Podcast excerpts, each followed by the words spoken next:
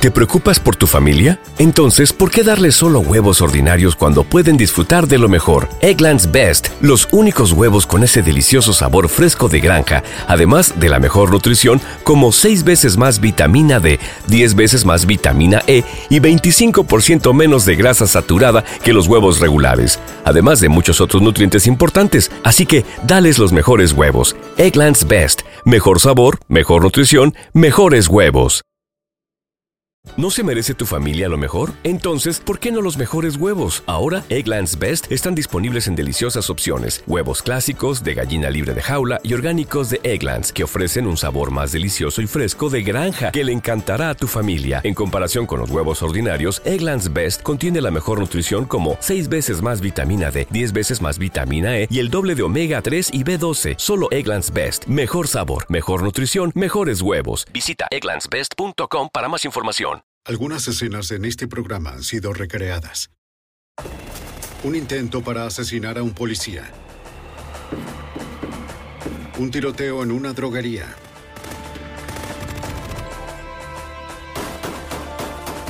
Y el robo violento a un banco. Una pandilla de criminales peligrosos amenaza a toda una comunidad.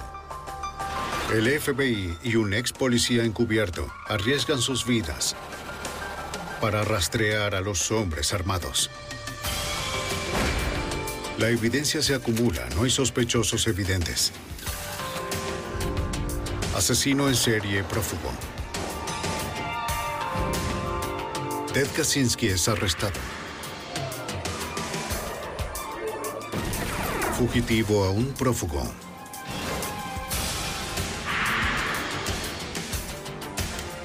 Los archivos del FBI. Captura peligrosa. Camden, Nueva Jersey, ubicada al otro lado del río desde Filadelfia. Es una de las ciudades más pobres y atestada de crímenes de los Estados Unidos. El 12 de febrero de 1997, el oficial Stephen Leone patrulla las calles. Son las 4 y 20 de la madrugada. El oficial Leone se detiene para ponerse al día con algunos procedimientos.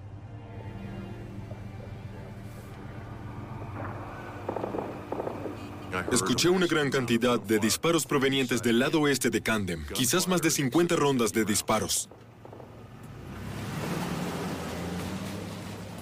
No es raro escuchar disparos en Camden. Más bien es algo común. Así que trataría de ubicar el área general antes de hacer una llamada para solicitar apoyo, para no tener policías corriendo por todos lados.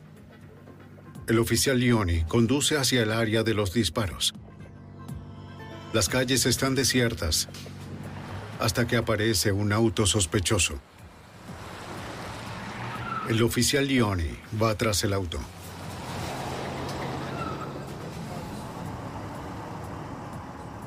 Entonces desde el vehículo al parecer notaron que lo seguía una patrulla y dieron un giro a la izquierda.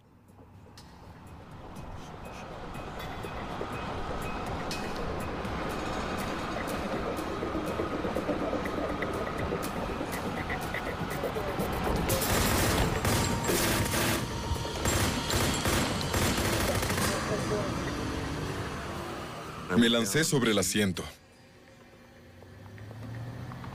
Luego me incorporé y sentí el sabor de mi propia sangre. El oficial Leone había sido herido en el rostro, pero se las arregló para salir del vehículo. Salí del auto para tomar una posición táctica en la parte trasera de mi vehículo, en caso de que mis atacantes intentaran regresar o estuvieran aún en el área. Sabía que estaba herido, sabía que me había impactado una bala en el rostro o la cabeza y no sabía cuán grave era. Llamé por radio, oficial caído, oficial herido, disparos. Oficial requiere apoyo, inmediato. En mi ubicación hay disparos. En minutos, la policía de Camden y las unidades de rescate llegan a la escena. Tiene una descripción del A vehículo. pesar de sus heridas, el oficial Leone les dio una descripción del vehículo atacante. Los paramédicos intentan estabilizarlo para su traslado a un hospital cercano. El oficial tenía fragmentos de bala incrustados en el rostro. Muy bien, amigos, cuiden de él. Tenía tres en el cuero cabelludo. Uno en el arco del ojo izquierdo, uno en el arco del ojo derecho y un trozo pequeño en la nariz. Tuve suerte de no perder la vista. Los paramédicos llevan al oficial Leoni al hospital, mientras los investigadores recorren la escena en busca de evidencia. Lee Salomon, fiscal del condado de Camden. El hecho de que alguien sea tan descarado, tan arrogante como para disparar un arma contra un oficial de policía es algo por lo que nos movilizamos con mucha rapidez. Los investigadores revisan el área en busca del vehículo atacante. La policía es requerida en una casa no lejos de la escena del crimen. Un vecino escuchó disparos más temprano esa noche. Recibimos una llamada de que hubo... Se percatan de que la puerta principal está llena de agujeros de bala. Escuché que algo golpeaba mi puerta. Pensé- Según el hombre, más temprano esa noche, alguien intentó derribar su puerta. No sabía si venían a buscarme. El residente tomó su arma. Los intrusos lo oyeron moverse en la casa y abrieron fuego. El residente devolvió el fuego, obligando a los atacantes a retirarse.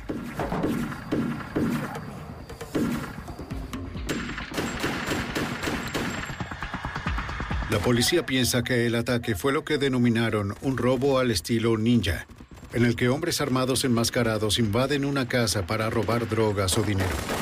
Dispararon más de 50 rondas hacia la casa.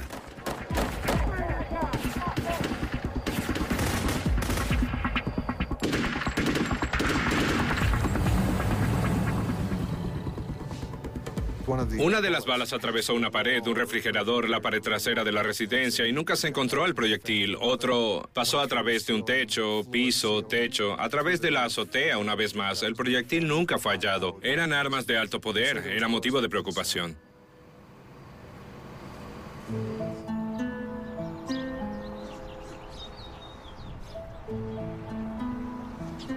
Más tarde esa mañana, a pocas cuadras, la policía descubre un vehículo abandonado.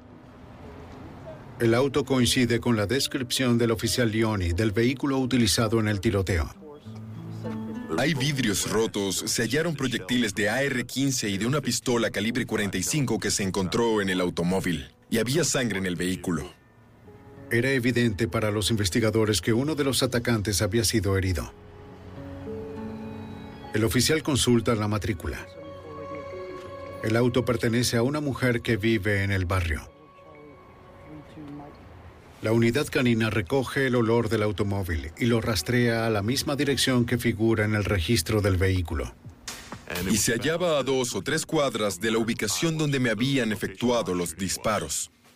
Un equipo SWAT se prepara para asaltar la casa, en caso de que los tiradores todavía estén dentro.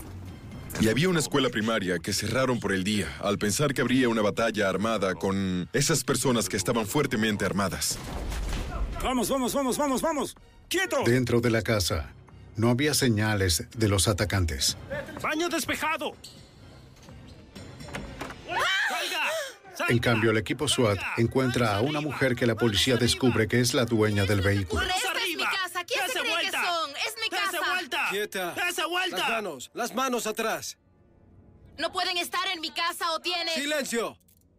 Descubren que es la novia de Charlie Rodríguez, uno de los criminales más violentos de Camden. Entre 1984 y 1989, Charlie había sido arrestado por cargos de armas y drogas, así como por hacer amenazas terroristas. El loco Charlie era conocido como alguien que haría cualquier cosa. No había acto violento más allá de él. El loco Charlie era el tipo de persona que dispararía a un policía, a un anciano, dispararía a un joven, lo haría sin discriminar. SWAT no encuentra rastro del pistolero. La policía busca en los alrededores e interrogan a la ¿Quién es novia. ¿Qué mi casa? ¿Cómo se llama? No te... Les dice que estaba en el trabajo, en el momento del tiroteo, y que ella había informado que su auto había sido robado. Los investigadores registran la casa y encuentran gotas de sangre. Solicitan que los forenses recojan la sangre como evidencia. Por favor, hay sangre en el lavabo. Los investigadores recorren el área interrogando a los vecinos de la novia. Entre los vecinos de aquella casa, encuentran a alguien que recuerda haber visto a unos hombres salir de la casa de la novia muy temprano esa mañana. Luego de observar una serie de fotos, identifica a uno de los hombres. Según los registros policiales, el sospechoso es José Báez, en libertad condicional por homicidio involuntario y violaciones con armas. La policía rastrea a Baez hasta un apartamento en Deptford, Nueva Jersey. El ex convicto peligroso es el único vínculo de los investigadores con un posible asesino de policías.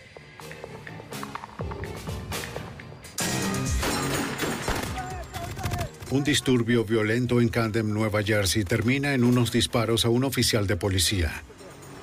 ¡Disparos! ¡Oficial caído! La evidencia lleva a los investigadores a José Báez, un ex convicto que creen estuvo involucrado en el tiroteo. ¡Arriba las manos! Báez es puesto bajo custodia de inmediato. ¡Dese vuelta!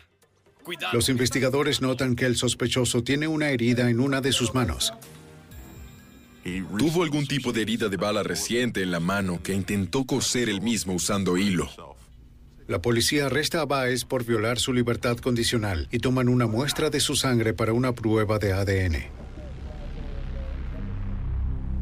En el laboratorio, la sangre de Baez se compara con la evidencia reunida en el tiroteo de Leone. Y pudieron verificar que su sangre coincidía con la encontrada en las escenas, en el vehículo y en la casa. Los investigadores ahora tenían pruebas de que Baez estaba en el auto cuando le dispararon al oficial Leone. Pero no tienen pruebas que sugieran que él realmente apretó el gatillo. Al principio, Baez se niega a hablar con las autoridades. Pero después de dos semanas bajo custodia, pide reunirse con los investigadores. José Baez, ya se le leyeron sus derechos, así que no tenemos que hacerlo de nuevo. Soy investigador del condado de Camden y levanto información sobre el tiroteo. Baez por fin acepta hablar, pero solo si la policía toma medidas para proteger a su familia. Dice que Charlie Rodríguez, el loco Charlie, estuvo involucrado en el robo de ninjas, así como en el tiroteo de Leone. Creo que Baez finalmente cooperó porque Charlie había amenazado a su familia y por temor a que algo pudiera pasar, había cooperado. La oficina del fiscal del condado de Camden obtuvo una orden de detención contra Charlie Rodríguez por intento de asesinato de un oficial de policía. También ofrecen una recompensa de mil dólares por información que conduzca a su detención. El estado de Nueva Jersey coloca a Charlie Rodríguez en la lista de los 10 fugitivos más buscados. La búsqueda se hacía a diario. Los policías de Camden y todos los del mismo condado buscaban a Charlie Rodríguez. Aunque Charlie es bien conocido en todo Camden, los residentes tienen mucho miedo de hablar con la policía. El miedo es un arma poderosa para alguien como Charlie Rodríguez. En el mes siguiente al tiroteo del oficial Lione, la policía interrogó a sus informantes. Todo lo que averiguan es que Charlie se está escondiendo en algún lugar al otro lado del río, en Filadelfia. Dado que se cree que Charlie huyó a otro estado, la policía local acude al FBI en busca de ayuda. El agente del FBI, John Tam, obtiene una orden federal y dirige una búsqueda de Charlie Rodríguez en varios estados. Obtuve buenas fotos, revisé sus antecedentes penales y también los registros de la prisión para ver quiénes fueron sus compañeros de celda, quién lo visitó mientras estuvo en prisión e intentó identificar personas con las que podría estar en contacto.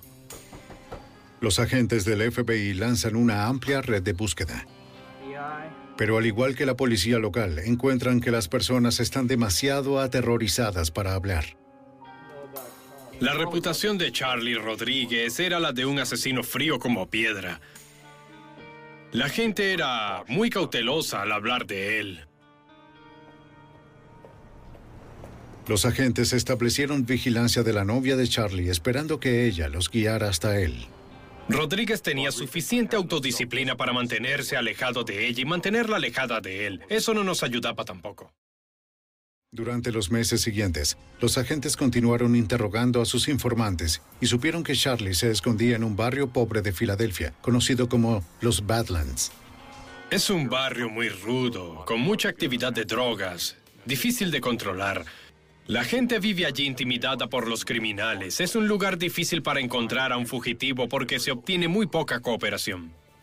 Los equipos SWAT del FBI allanaron los edificios en donde se creía que Charlie se escondía. Tenemos el grupo de trabajo de fugitivos en Filadelfia. 5 de la mañana. Llegamos al lugar.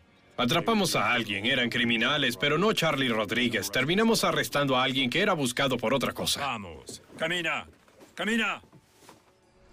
Al mismo tiempo, en las calles desbordadas de crimen de Camden, el FBI está realizando una investigación de drogas que no está relacionada. Y el agente especial Jim Walsh recibe una pista inesperada. Obtuvimos información de que Charlie Rodríguez, su hermano Joseph y otras personas planeaban cometer un robo a un banco o robar un vehículo blindado en algún momento. Joseph Rodríguez había sido condenado con anterioridad por asesinato en un infame tiroteo por drogas ocurrido a principios de los 90, eh, en el que dos adolescentes fueron asesinados en una esquina por drogas. Según un informante, Charlie y Joey Rodríguez apuntan a un banco en particular, en la ciudad cercana de Woodland, Nueva Jersey. Los agentes establecen equipos de vigilancia. Si los hermanos Rodríguez atacan el banco, la policía local y cercana estaría listas para hacer el arresto.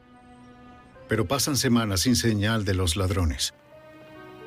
Debido a las necesidades de personal, no pudimos mantener la vigilancia y luego de mes y medio debimos suspenderla. El 19 de julio de 1997, pocas semanas después de que el FBI suspendiera la vigilancia, varios hombres fuertemente armados atacaron el banco en Woodland. Todos, abajo. Vamos, todos abajo. Al suelo. Vamos, vamos. Al suelo, le dije.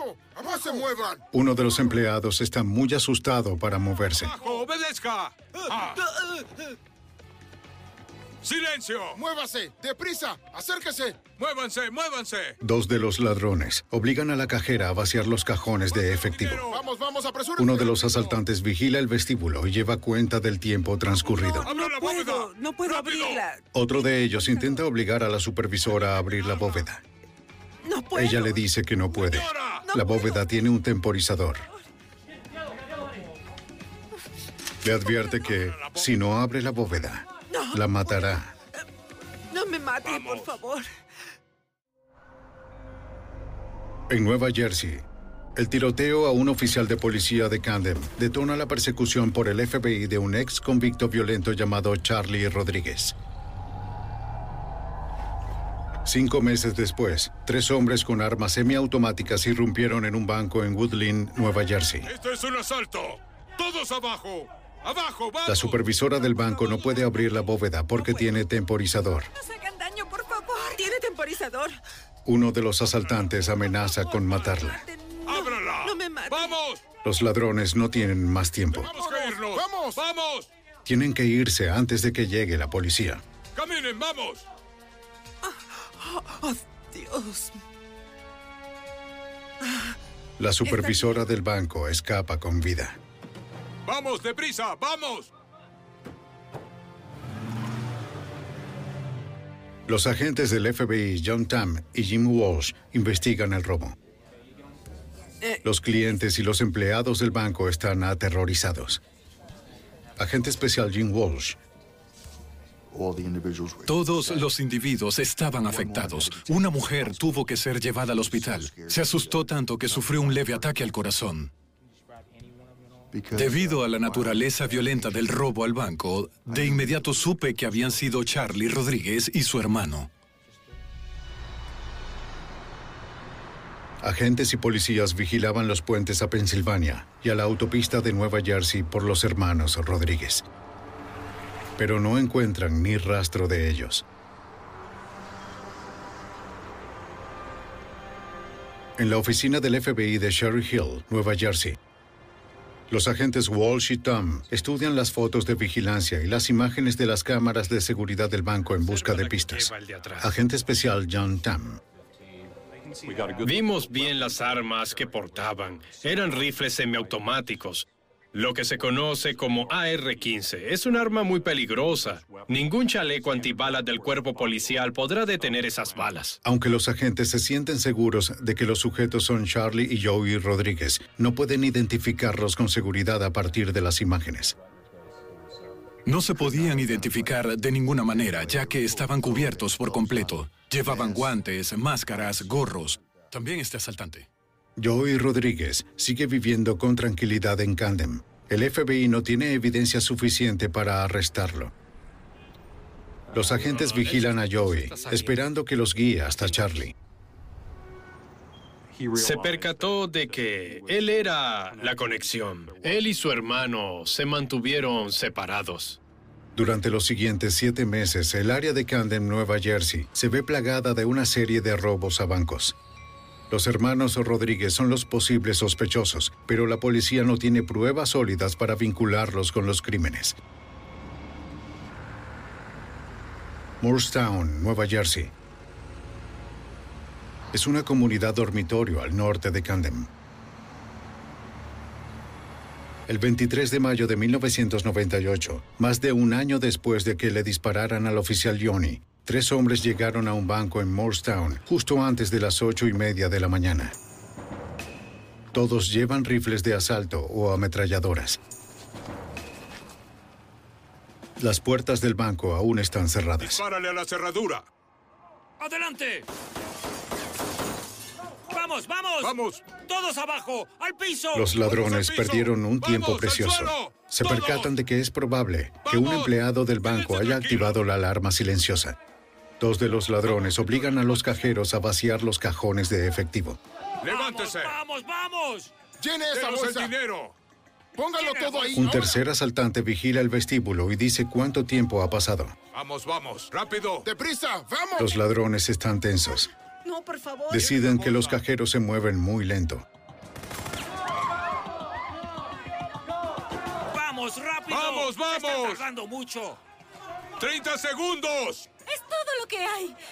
¡Ya es hora! ¡Vámonos! ¡Quédense abajo! ¡Vámonos! Los ladrones se topan con una cajera que llega ¡Al tarde. piso! ¡Al piso! ¡No se mueva! ¡Quédese ahí! ¡Déjala! ¡Vamos! ¡No se mueva! ¡Vamos!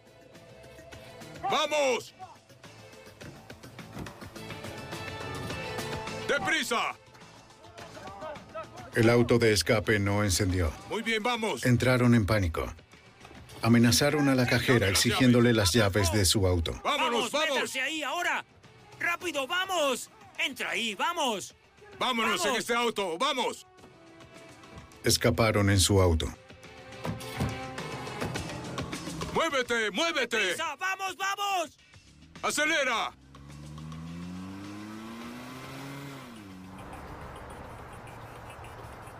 Según el modus operandi de los asaltantes, los agentes Tammy Walsh concluyen en la probabilidad de que fueran los hermanos Rodríguez. Misma contextura, misma... Las fotos del robo proporcionan aún más pistas.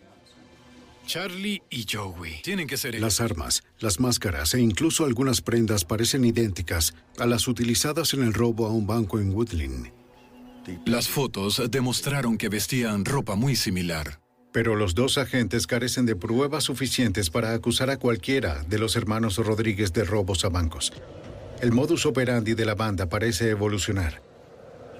Con cada robo, se vuelven más peligrosos. La misma máscara. La violencia de este grupo aumentaba. Alguien podría resultar muerto, ya fuera un empleado del banco, un cliente o un oficial de policía que respondiera al reporte de un robo a banco. No había duda de que alguien podía ser asesinado. Los agentes Tam y Walsh se reúnen con las agencias policiales de las ciudades y pueblos en el área de Camden, Nueva Jersey, informándoles sobre la acción de la banda. A finales de julio de 1998, el agente Tam obtiene una pista intrigante del teniente Roy Whitmore, del Departamento de Policía de Merchantville, Nueva Jersey. Conozco a alguien que podría ayudarnos. Conozco a un sujeto que podría... Dijo, sé de un individuo que creció con Rodríguez y que podría estar dispuesto a localizar al loco Charlie Rodríguez. Un año y medio después de la investigación, el FBI tiene el potencial de desarrollar un informante con acceso a información sobre Charlie Rodríguez. Fue la mayor oportunidad posible porque habíamos estado buscando a ciegas a alguien que cooperara con nosotros y entregase a Charlie Rodríguez.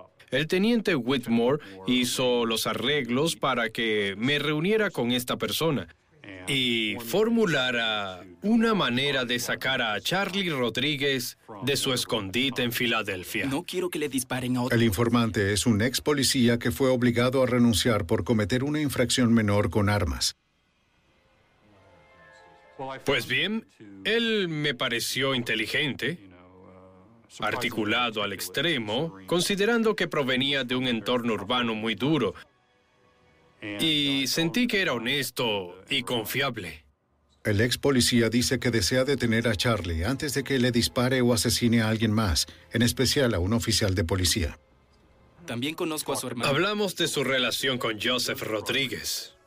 Los agentes tienen la teoría de que Joseph, de alguna forma, está en contacto con su hermano para poder planear los robos. Le sugerí que tal vez pudiera averiguar algo de Joseph, si vio a su hermano, si estuvo en contacto con él, cómo lo contactó y la frecuencia de sus contactos, porque podríamos valernos de eso para ubicar a Charlie Rodríguez. Los agentes Tammy Walsh desarrollan un plan para usar a su informante para sacar a Charlie de la clandestinidad. Saben que el ex policía solía vender armas. Creo que sería un muy buen plan. Trabajó en una armería. Y eso era algo que se sabía en la calle, en el sur de Camden. Tenemos que intentar. Pero ahora el ex policía tiene prohibido legalmente poseer o vender armas de fuego. Los agentes deciden utilizar los antecedentes del informante para ayudar a establecer su papel. Iría con Joseph Rodríguez y le preguntaría si estaba interesado en comprar un arma de fuego. Sentimos que sería una buena indicación de que quería ingresar ahora al medio criminal. Sabía que eso le interesaría a Charlie Rodríguez, dada su naturaleza criminal violenta. Los delincuentes siempre están interesados en adquirir nuevas armas. Pueden deshacerse de cualquiera que hayan usado antes y pasar a otra que no esté relacionada con sus crímenes previos. El ex policía acepta acercarse a Joey en una reunión familiar días después. Al principio, Joey muestra cautela. Joseph sabía que había sido un buen oficial de policía, que dejó el departamento y tomó eso como un buen antecedente. Me despidieron por error, me hundieron y al demonio con la policía.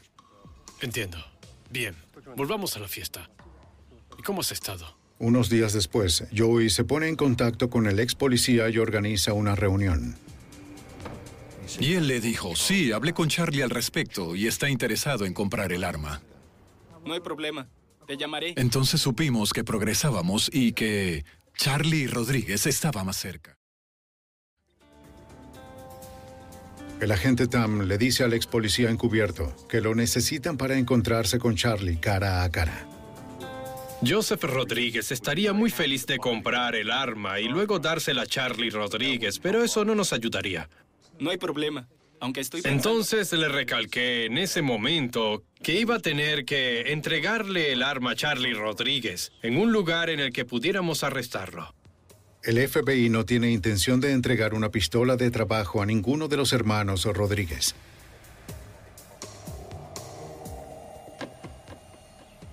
El ex policía va al apartamento de Joey para intentar definir la venta. La fuente estaba tomando riesgos tremendos. Habría sido asesinado de inmediato, en mi opinión, si Charlie o Joey Rodríguez descubrían que estaba cooperando con nosotros. Camden, Nueva Jersey. Hola. 1998. Un ex policía se embarca en una peligrosa operación encubierta para el FBI. Charlie Rodríguez, también conocido como el Loco Charlie, es sospechoso de dispararle a un oficial de policía y de robar bancos. El ex policía intenta infiltrarse en el equipo de Charlie, ofreciendo venderle armas. El informante encubierto se reúne con el hermano de Charlie.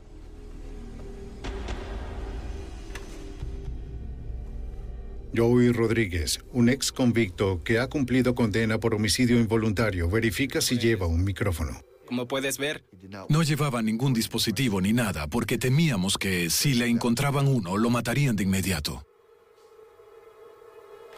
De manera lenta pero segura, a través de una serie de reuniones, el ex policía se gana la confianza de Joey.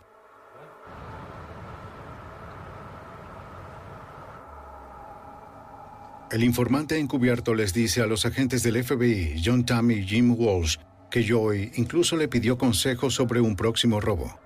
Entonces creo que ahora yo... Yo dije, es una buena idea. Diles que estás interesado en participar. Y pensé que tal vez eso nos daría más información sobre dónde estaban, dónde iban a reunirse y podríamos interrumpirlos antes de que siguieran avanzando.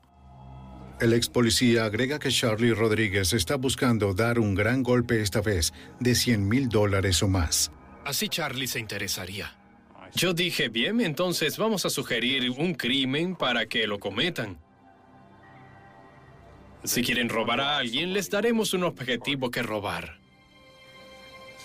Los agentes Walsh y Tam planean una operación encubierta para atraer a Charlie Rodríguez a que actúe sin poner en peligro al público.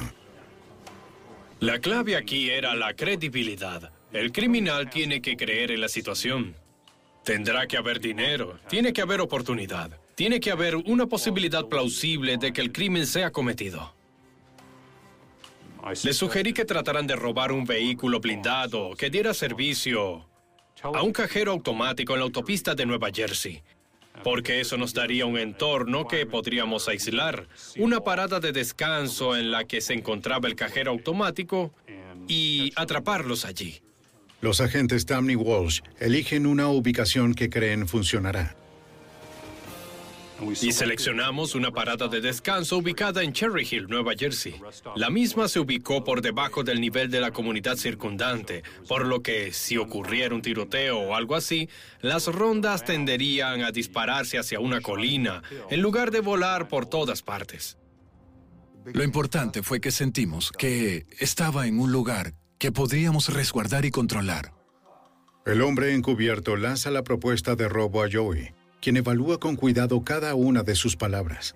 ¿por qué no me presentas? Pudo conversar con Joseph Rodríguez y decirle, conozco al conductor de un automóvil blindado que está dispuesto a cooperar con nosotros. Y el conductor del automóvil blindado tenía una deuda significativa de apuestas deportivas, deudas de juego, y quería que lo hicieran blanco del robo. Tiene un problema. El ex policía encubierto dice que el conductor del vehículo blindado será un hombre interno y entregará más de 200 mil dólares. ¿Confías en él? Como mi vida. Bien, puede que lleguemos a eso.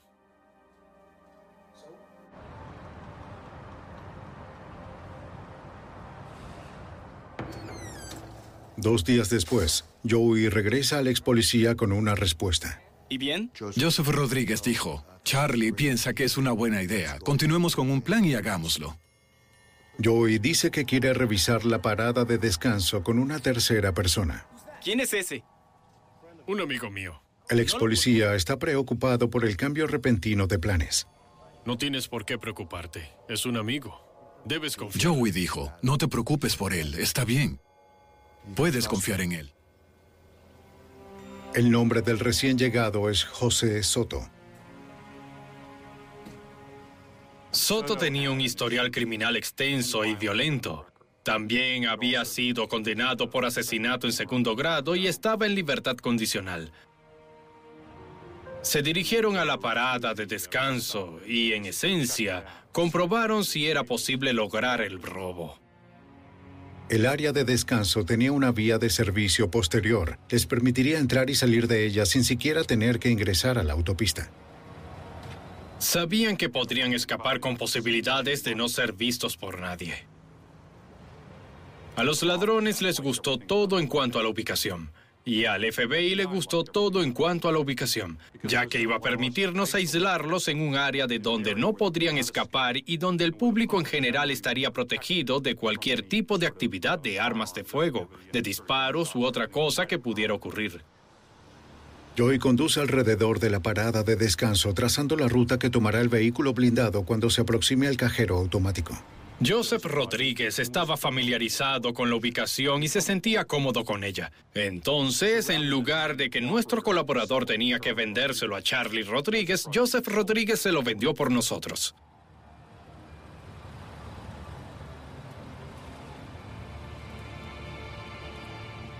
El informante encubierto le dice al FBI que Charlie Rodríguez, el objetivo de la operación, aprobó el robo para el 27 de agosto.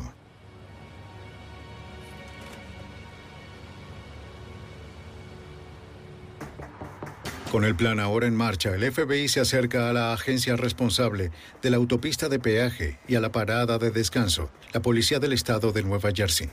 Así que el plan para atrapar a estos sujetos... El agente Tam informa al teniente coronel Robert Dunlap. Los soldados de Dunlap cerrarían toda el área y la autopista de peaje para proteger al público. Lo indicado aquí sería cerrar el área. Siempre tenemos helicópteros de noticias en el aire. Las estaciones de radio podrían transmitir que hay refuerzos de seguridad en el peaje de la autopista. Para hacer que esto funcionara, tendríamos que definir dónde cerraríamos la parada de descanso, unos momentos antes de que llegaran nuestros sospechosos, para no alarmar a nadie. Los equipos SWAT se ubicarían en las entradas de la autopista, desde el peaje y dentro de los edificios de la parada de descanso. Tres días antes de la emboscada, Tammy Walsh se reúnen con el FBI y los líderes de SWAT de la policía para revisar el plan para capturar a los hermanos Rodríguez y Azoto.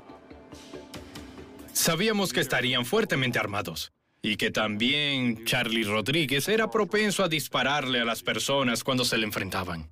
El plan es evacuar la parada de descanso minutos antes de que llegue la banda de Rodríguez. El informante del FBI se estacionará detrás de la parada de descanso, pero luego caminará hacia el frente del edificio para salir de la línea de fuego. ¿Qué estarán haciendo? Sí, justo hablando. El equipo SWAT estaría oculto dentro de un camión de reparto. Como respaldo, los francotiradores se colocarían en una azotea. Un camión de remolque bajaría por la carretera de acceso, conducido por un agente del FBI, y estaban planeando remolcar el auto con los hermanos Rodríguez en él hasta ese lugar para que no pudieran sacar el auto. Una vez que la banda estuviera atrapada, el equipo SWAT haría el resto. El plan era bueno en términos de que, si ellos tenían un poco de sentido, se rendirían.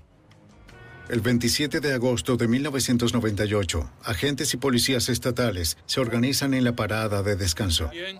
La trampa está montada. En posición, verifico. Al loco Charlie se le consideraba un criminal muy peligroso e impredecible. Creo que todos los que participaron en esta operación sabían que existía una gran posibilidad de que no se rindiera con facilidad. Y tal como lo planeamos, siempre existía la posibilidad de que pudiera efectuar disparos.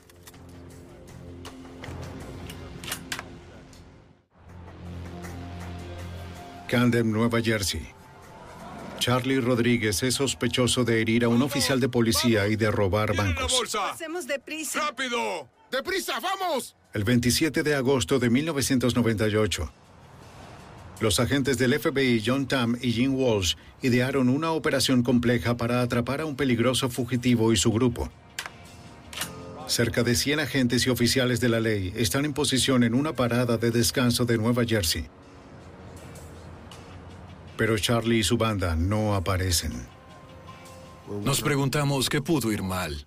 ¿Habrían descubierto algo al respecto y si lo hicieron, sospechaban del informante?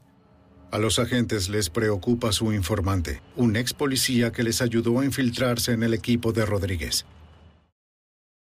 Si Charlie Rodríguez sabe que le han tendido una trampa, podría matar al informante del FBI. Temprano en la mañana recibí una llamada del informante. Me dijo que los hermanos Rodríguez, quienes iban a buscarlo en su apartamento en Merchantville, Nueva Jersey, no habían llegado. Le dimos instrucciones al informante para que contactara a Joey Rodríguez e indagara por qué no se habían presentado. A pesar del peligro, el hombre encubierto del FBI accede a hablar con Joey.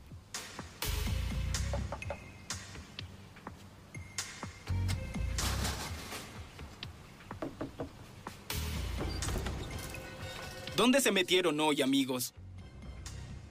Ayer vinieron. Joey les dice que el día anterior los alguaciles vinieron a buscar a uno del grupo, José Soto. Tiene que haber una forma de atraparlos. El hombre encubierto informa al FBI sobre el problema. Sí, te habla el agente Walsh. El departamento de alguaciles del condado tenía una orden de arresto contra José Soto por no pagar la manutención de sus hijos. Eso De alguna forma los asustó y decidieron no seguir adelante. Llámalos de nuevo. El agente Walsh le solicita a los oficiales que informen a Soto que todo lo que quieren de él es una promesa de pagar la manutención. Correcto. Los hermanos Rodríguez y Soto se sienten aliviados. Al día siguiente, Joey se reúne con el ex policía cerca del puente Ben Franklin para decirle que Charlie eligió una nueva fecha para el robo, el primero de septiembre. El plan de captura del FBI se activa de nuevo. De acuerdo al informante, se suponía que Charlie y su grupo llegarían a su apartamento temprano en la mañana del robo. Todos irían juntos hasta la parada de descanso. Intentarlo allí sería arriesgado. Se manejó la posibilidad de arrestarlo en el apartamento. Sin embargo, los líderes del equipo SWAT sintieron que no era un entorno tan seguro como la parada de descanso, pues había otras personas viviendo en los apartamentos de arriba y alrededor. El complejo de apartamentos estaba al lado de un parque infantil y una escuela primaria. Todo el ambiente sería terrible para un arresto violento, así que más bien queríamos sacarlo de allí. Se acordó que regresaríamos al plan original y que todo se llevaría a cabo en la parada de descanso. La mañana del robo, el hombre encubierto del FBI espera en su apartamento a que llegue el grupo. Hasta ese momento, Charlie Rodríguez no había aparecido. El informante aún no había visto ni conocido a Charlie Rodríguez durante todo ese proceso. Al fin logra encontrarse con Charlie cara a cara.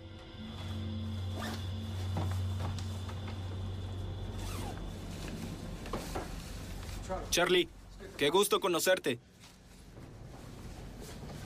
¿Tienes algo de comer? ¿Qué quieres? Rosquillas. ¿Rosquillas? El informante tiene oportunidad de salir para comprar jugo de naranja y donas para ellos. Aprovecha la oportunidad para hacer una llamada al agente Tam. Hasta ahora todo bien. El robo se hará según lo planeado. Según el plan. Es un hecho que va.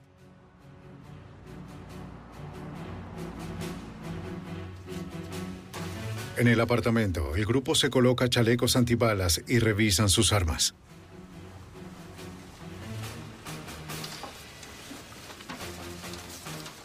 El informante del FBI se coloca una gorra de béisbol distintiva. Usaría una gorra de béisbol que todos reconocerían para que supieran que él era el colaborador. Los asaltantes parten hacia la parada de descanso en dos autos robados.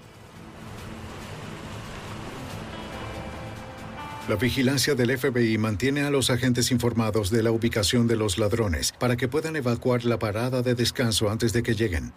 Cerramos la parada de descanso y el viaje por un periodo de 10 a 15 minutos. El hombre encubierto estaciona uno de los autos robados en un vecindario cercano para usarlo como vehículo de escape después del robo.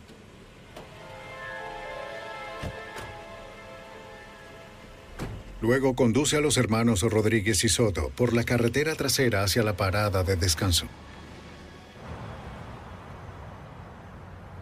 Ya allí, los agentes del FBI se preparan para la captura. Sabían que iba a ser una operación muy peligrosa. El informante iba a ponerse en peligro, al igual que una gran cantidad de agentes y personal policial. Mi preocupación era que nadie resultara herido de gravedad o muerto durante esta operación. Solo deseábamos tratar de arrestar a estas personas con la menor cantidad de lesiones para cualquiera. El equipo SWAT del FBI espera dentro de un camión de reparto. Teníamos francotiradores del FBI en la azotea de la parada de descanso. En caso de que salieran del auto y trataran de huir o disparar a los agentes o a alguien. Cerca de 100 oficiales de la ley están ocultos en y alrededor de la parada de descanso. Sin importar cuántas de estas operaciones haya realizado, siempre hay una descarga de adrenalina justo antes. Lo que pasa por mi mente es que espero que no haya un tiroteo. Espero que nadie salga herido. Espero que podamos capturar a estas personas sin ningún problema serio.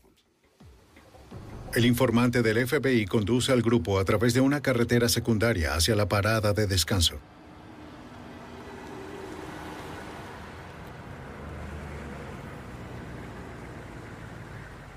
El informante estacionó en el sitio exacto donde se le indicó.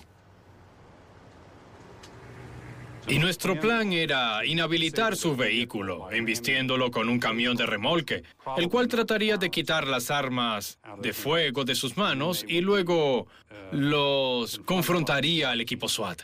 El agente del FBI en la grúa espera la señal de avance cuando el hombre encubierto deje su auto. La principal preocupación de todo este plan era sacar al informante del automóvil, la seguridad del mismo. Y una vez que saliera del auto, sentiría que todo iba bien. Pero antes de que el informante del FBI pudiera salir del auto, Charlie siente que algo está mal. La cubierta del informante está en peligro de perderse. Un movimiento errado ahora Regresa. podría costarle la vida. ¿Quieres ir en la maleta o quieres conducir el auto?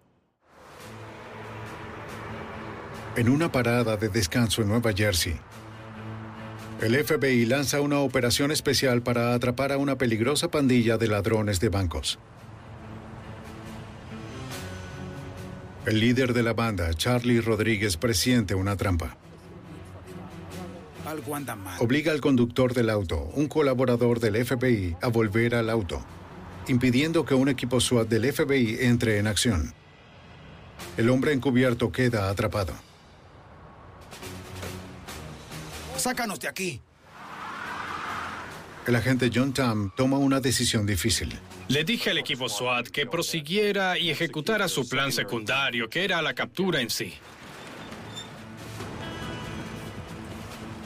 Eso también implicaba que el remolque embistiera al auto. El chofer del remolque conduce alrededor para enganchar el auto de los asaltantes. Cuando la grúa se acercó, Charlie le dijo al informante, algo está mal aquí, es una trampa. Salgamos de aquí. Al tener que proteger su identidad, el hombre encubierto del FBI se aleja del equipo SWAT. Uno de los pistoleros intenta disparar a los agentes. Los miembros de SWAT abren fuego.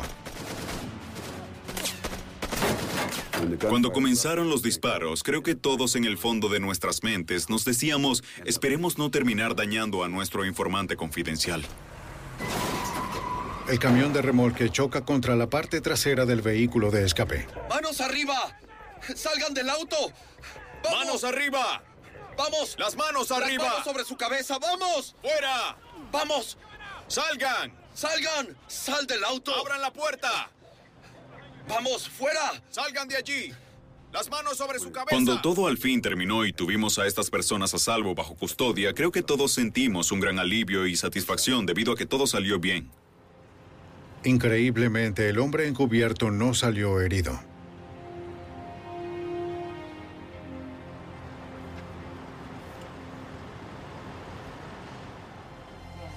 Los agentes del FBI recuperan un enorme arsenal de armas de los hermanos Rodríguez y de Soto. La cantidad de armas y la cantidad de municiones que se encontraron dentro de ese automóvil fue algo que nunca antes había visto o escuchado. Era más poder de fuego de lo que sería necesario para robar mil bancos. Las armas incluían un AR-15 convertido en automático, una pistola ametralladora con silenciador y un clon chino AK-47 que también convirtieron en automático. Aquí pueden observar todas las armas y municiones. Cada uno de los criminales también llevaba armas laterales con los números de series perforados y docenas de caserinas completamente cargadas. En total, tenían más de mil rondas de municiones. Charlie Rodríguez comentó que, de haber sabido lo que iba a suceder, habría traído sus granadas de mano. El hecho de haber sido arrestados sin que nadie saliera herido con el tipo de municiones y armas que llevaban con ellos fue una hazaña increíble.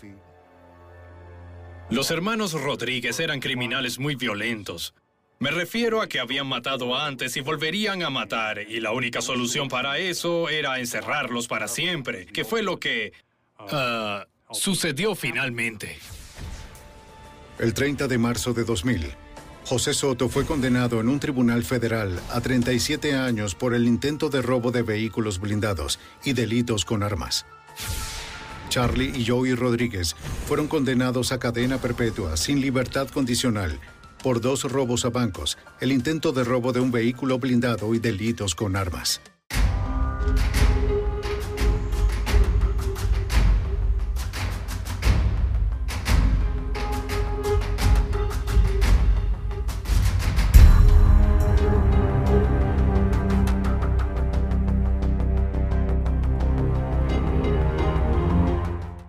¿No se merece tu familia lo mejor? Entonces, ¿por qué no los mejores huevos? Ahora, Egglands Best están disponibles en deliciosas opciones. Huevos clásicos, de gallina libre de jaula y orgánicos de Egglands, que ofrecen un sabor más delicioso y fresco de granja que le encantará a tu familia. En comparación con los huevos ordinarios, Egglands Best contiene la mejor nutrición como 6 veces más vitamina D, 10 veces más vitamina E y el doble de omega 3 y B12. Solo Egglands Best. Mejor sabor, mejor nutrición, mejores huevos. Visita egglandsbest.com para más información. ¿Te preocupas por tu familia? Entonces, ¿por qué darles solo huevos ordinarios cuando pueden disfrutar de lo mejor? Egglands Best, los únicos huevos con ese delicioso sabor fresco de granja, además de la mejor nutrición, como 6 veces más vitamina D, 10 veces más vitamina E y 25% menos de grasa saturada que los huevos regulares, además de muchos otros nutrientes importantes. Así que, dales los mejores huevos. Egglands Best, mejor sabor, mejor nutrición, mejores huevos.